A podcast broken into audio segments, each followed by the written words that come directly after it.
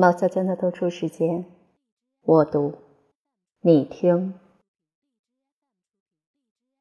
长衣蒙垂国事恩，壮心剖出愁之计。彩云追月，此曲当读诗。皎皎昆仑山顶月，有人长啸。看囊底。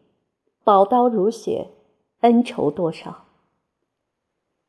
双手裂开细数胆，寸金铸出名权脑。算此生，不负是男儿头颅好。荆轲墓，咸阳道，聂政死，尸骸铺。尽大江东去。余情环绕，魂魄化成精卫鸟，血花溅作红心草。看从今，一旦好山河，英雄造。李叔同《满江红》。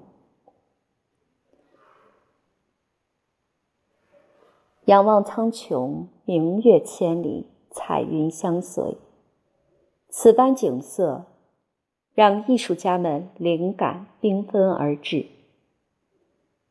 以前的诗人写云月，喜写静；而一九三五年，任光和聂耳却在这个风起云涌的时代里，写出了彩云追月的热闹，以及彩云那份执着千里相追月的激情。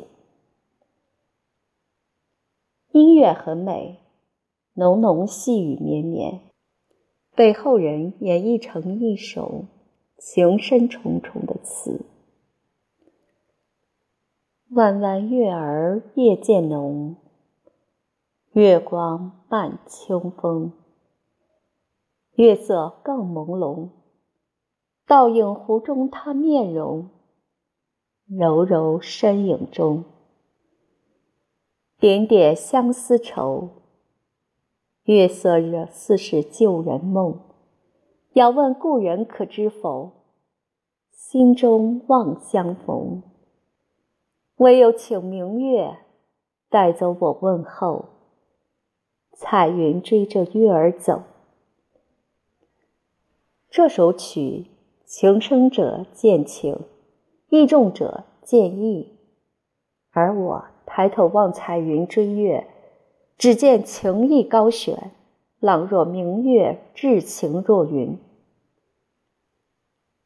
在那个黑云压城城欲摧的时代，需要这样的激情，高唱一曲民族临危操戈而起的壮歌。在这种个人乃至整个民族气吞山河、浩如长空的激情里，终如明月，亦如云。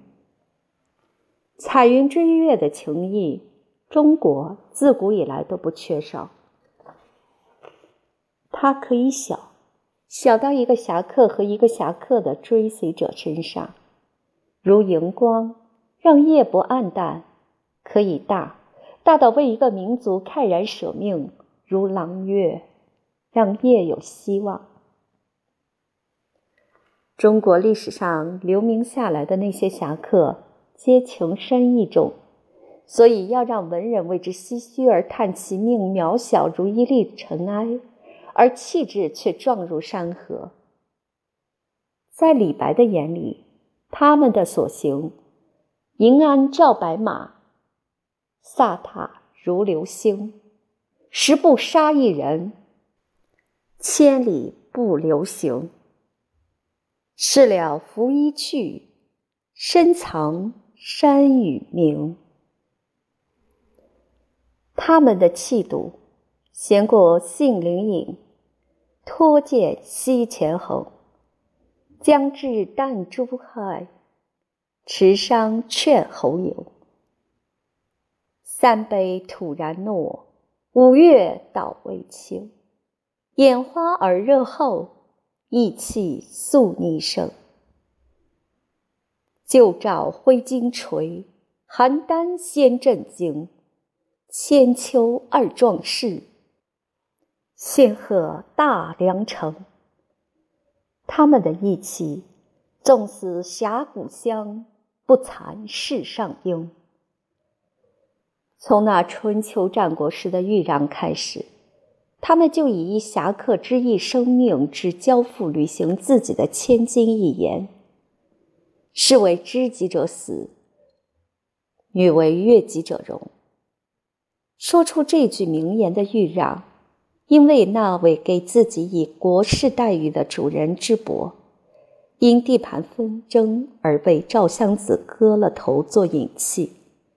为了换回主人的尊严，豫让立志：今智伯知我，我必为报仇而死，以报智伯。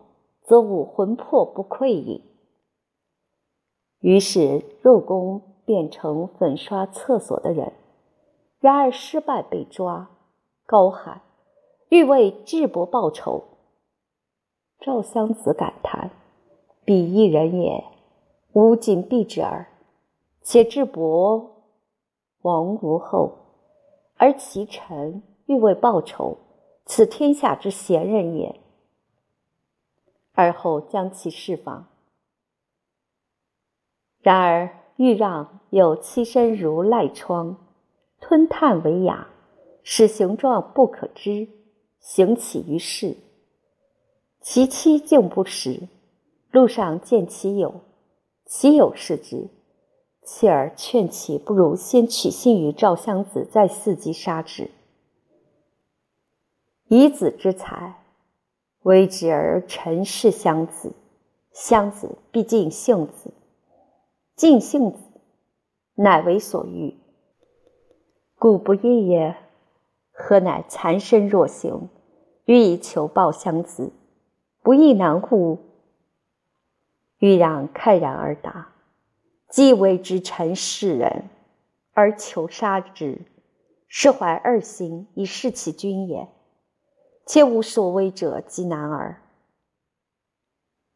然所以为此者，将以窥天下后世之为人臣怀二心以弑其君者也。真是一名为义而杀人的志士，他杀人不为了仇恨，而是要让义薄云天。真可谓一首礼贤用的猛虎行。猛虎不怯敌。烈士无虚言，切敌辱其班，虚言负其恩。爪牙七白刃，果敢无前阵。须知易水歌，至死无悔令。而后，豫让埋伏在桥，赵襄子至桥时，马惊刺杀在白。赵襄子问他：“之前不也替范中行事做事，而智伯尽灭之，而子不为报仇，而反为之臣于智伯，智伯亦已死矣。儿子独何以为之报仇之身也？”豫让说：“臣是范中行事，范中行事皆众人欲我。”我故众人报之。至于智伯，国士欲我，我故国士报之。意思是，那范中行事把我当成一般人对待，我遂像一般人那样报答；而智伯以国士欲我，我故国士报之。赵襄子一听，也喟然叹息而泣，说：“介乎玉子。”子之为智伯，名既成矣，而寡人射子，亦已足矣。然后痛下杀令。豫让说：“臣闻明主不掩人之美，而忠臣有死明之意。前君以宽赦臣，天下莫不称君之贤。今日之事，臣固服诛。”然愿请君之一而击之，焉以至报仇之意，则虽死不恨，非所敢忘也。敢不负心？于是赵襄子以知遇之意成全其追月大义，让人拿衣服给豫让，豫让拔剑三月而击之，说：“吾可以下报智伯矣。”遂伏剑自杀。豫让以一介草子的性命交托高举那彩云追月的侠义，照耀着中国历史的长空，虽败犹荣。只因情义永存，如是的是为知己者死的侠士，还有那荆轲、聂政等等，他们如星河璀璨，都以彩云追月的情谊，对有恩于己的人誓死相报。然而，当他们的侠义高悬如朗月时，他们的身边又有这样的一些小配角，继续着彩云追月的意。那荆轲身旁有继续旗帜的高渐离，而聂政身旁有不畏莫身之初以扬贤弟之名的姐姐。那荆轲到燕国以后，喜欢上擅长击筑的高渐离。荆轲嗜酒，每日与高渐离饮于燕市，酒酣之时，高渐离击筑。荆轲贺而歌于市中，相乐也；已而相弃，旁若无人者。后来田光识才，将荆轲推荐于太子丹，从此拉开了中国最有名的一出刺秦戏目。那一日，众人到易水边送行，都穿着白衣，戴着白帽，以这种悲怆的方式，将壮士逼成烈士。而高渐离于易水边击筑，众人为英雄高歌：“风萧萧兮易水寒，壮士一去兮不复返。”一次易水边的壮行，做成了一场英雄未死身先节的葬礼。荆轲就这样无法回头的走了，以后的故事众人皆知。而那击筑践行的高渐离，在如彗星般陨落的荆轲之后，以自己点点荧光，继续续写着一曲彩云追月的壮歌。高渐离在荆轲刺秦失败后，隐姓埋名做了一个下人，躲过追杀。而后有一日，以击柱之名恢复正身，名正言顺地在为众人悲歌。秦始皇怜惜其击柱之才，赦免他的死罪，然后熏瞎他的眼睛，让他在自己身边击柱。一日，高渐离把铅放进柱中，在进攻击筑时，举柱撞击秦始皇，可惜没有击中，于是被杀。赤心用尽为知己，无论是彗星般的荆轲。还是荧光般的高渐离，他们都是悬在黑暗长空中的彩云追月。而如此提携玉龙为君死的壮举，最惨烈的莫过于只身井里人聂政。一开始因老母在而未肯答应严仲子屡屡相请，而后待老母去世。为严仲子之情慨然复情，介乎！正乃市井之人，古刀已屠，而严仲子乃诸侯之卿相也，不远千里，往车骑而交臣。臣之所以待之，之谦贤矣。未有大功可以称者，而严仲子奉百金为卿受，我虽不受。然逝者徒身之正也。夫贤者以感愤睚眦之意而轻信穷僻之人，而正独安得默然而已乎？且前日要正，正徒以老母，老母今已天年终，正将为知己者用。而后，聂政为严仲子刺杀仇家成功后，因自皮面绝颜，自图出场，遂已死。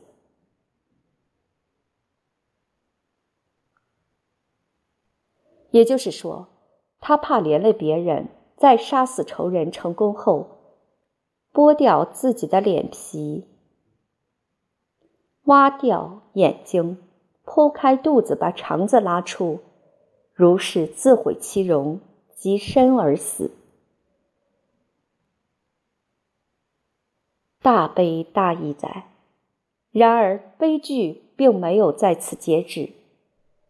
当聂政被曝尸于世，悬赏千金求问其为谁家之人时，他的姐姐得知他的死讯，竟不肯埋名，独自偷生，寻尸而至，伏尸哭极哀，告呼是。只身井里，所谓孽政者也。因为他要让弟弟名正言顺的死去，方不负其大义。是故为知己者死。今乃以气尚在之故，众自行以决从。切其奈何为莫生之诛，终灭贤弟之名。而后悲死在聂政的身旁。我甚至怀疑，之前他大概就已经服了毒药，为了让这场壮举更加辉煌，而不惜以己之身做一滴油，在其地燃起的熊熊火炬的灿烂光华中焚灭自己。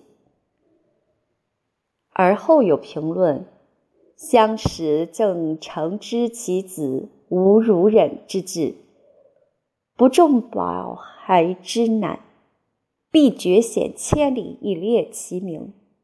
子弟聚采于韩氏者，亦必敢以身许言仲子也。意思是，如果聂政当初知其姐姐不能忍受苛且偷生，知道其姐姐必定跨越艰难险阻，千里跋涉来揭露他的名字。让姐弟两人都惨死于街市，那聂政未必就敢于为严仲子献身。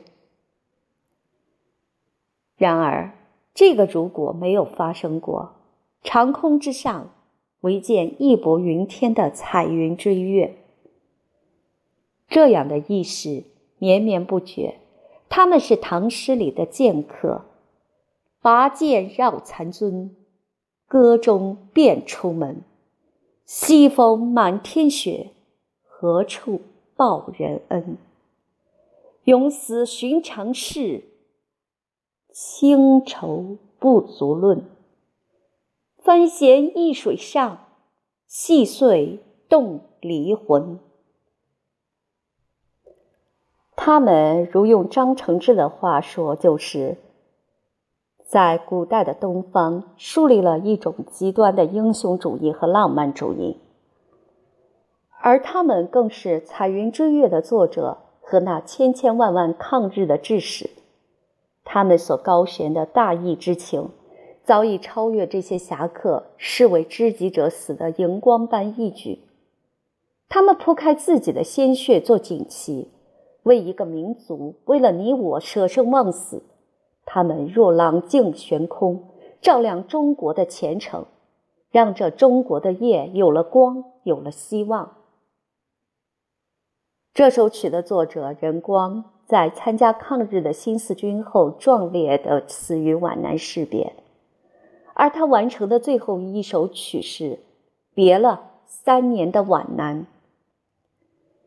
前进号响，大家准备好，子弹上膛。刺刀出鞘，三年的皖南，别了，目标扬子江头，黄河故道。而聂耳在谱写了无数振奋民族之魂的歌曲之后，不幸溺死于日本。龚莫若曾书题“人民音乐家聂耳之墓碑”和墓志铭。聂耳同志。中国革命之号角，人民解放之声皮鼓也。其所谱《义勇军进行曲》已被选为代用国歌。闻其声者，莫不油然而兴爱国之思，庄严而宏志士之气，毅然而同去于共同之谷地。聂尔乎，巍巍然，其与国族并寿，而永垂不朽乎？聂尔同志，中国共产党党员也。一九一二年二月十四日生于风光明媚之昆明。一九三五年七月十七日溺死于日本湖沼之海滨，享年仅二十有四。不幸而死于敌国，危汉无极，其何以致逆之由？至今犹未能明焉。这些志士在《誓将死里求生路》里，竟将十万头颅血，欲把乾坤力挽回。他们力图在黑暗的中国里，以己之光惊醒国人。所以章太炎要说：“吾奋雷之猛迅，则万折不苏。”吾蒲劳之怒吼，则沉梦不醒；无先天接地之革命军，则民族之义不深。民族之义不深，而欲五四万万同胞一齐而目，齐其手足，群其心力，以与单单列强竞争于二十世纪大舞台。而如今再听《彩云追月》这首曲，只觉着中国人的人间好美。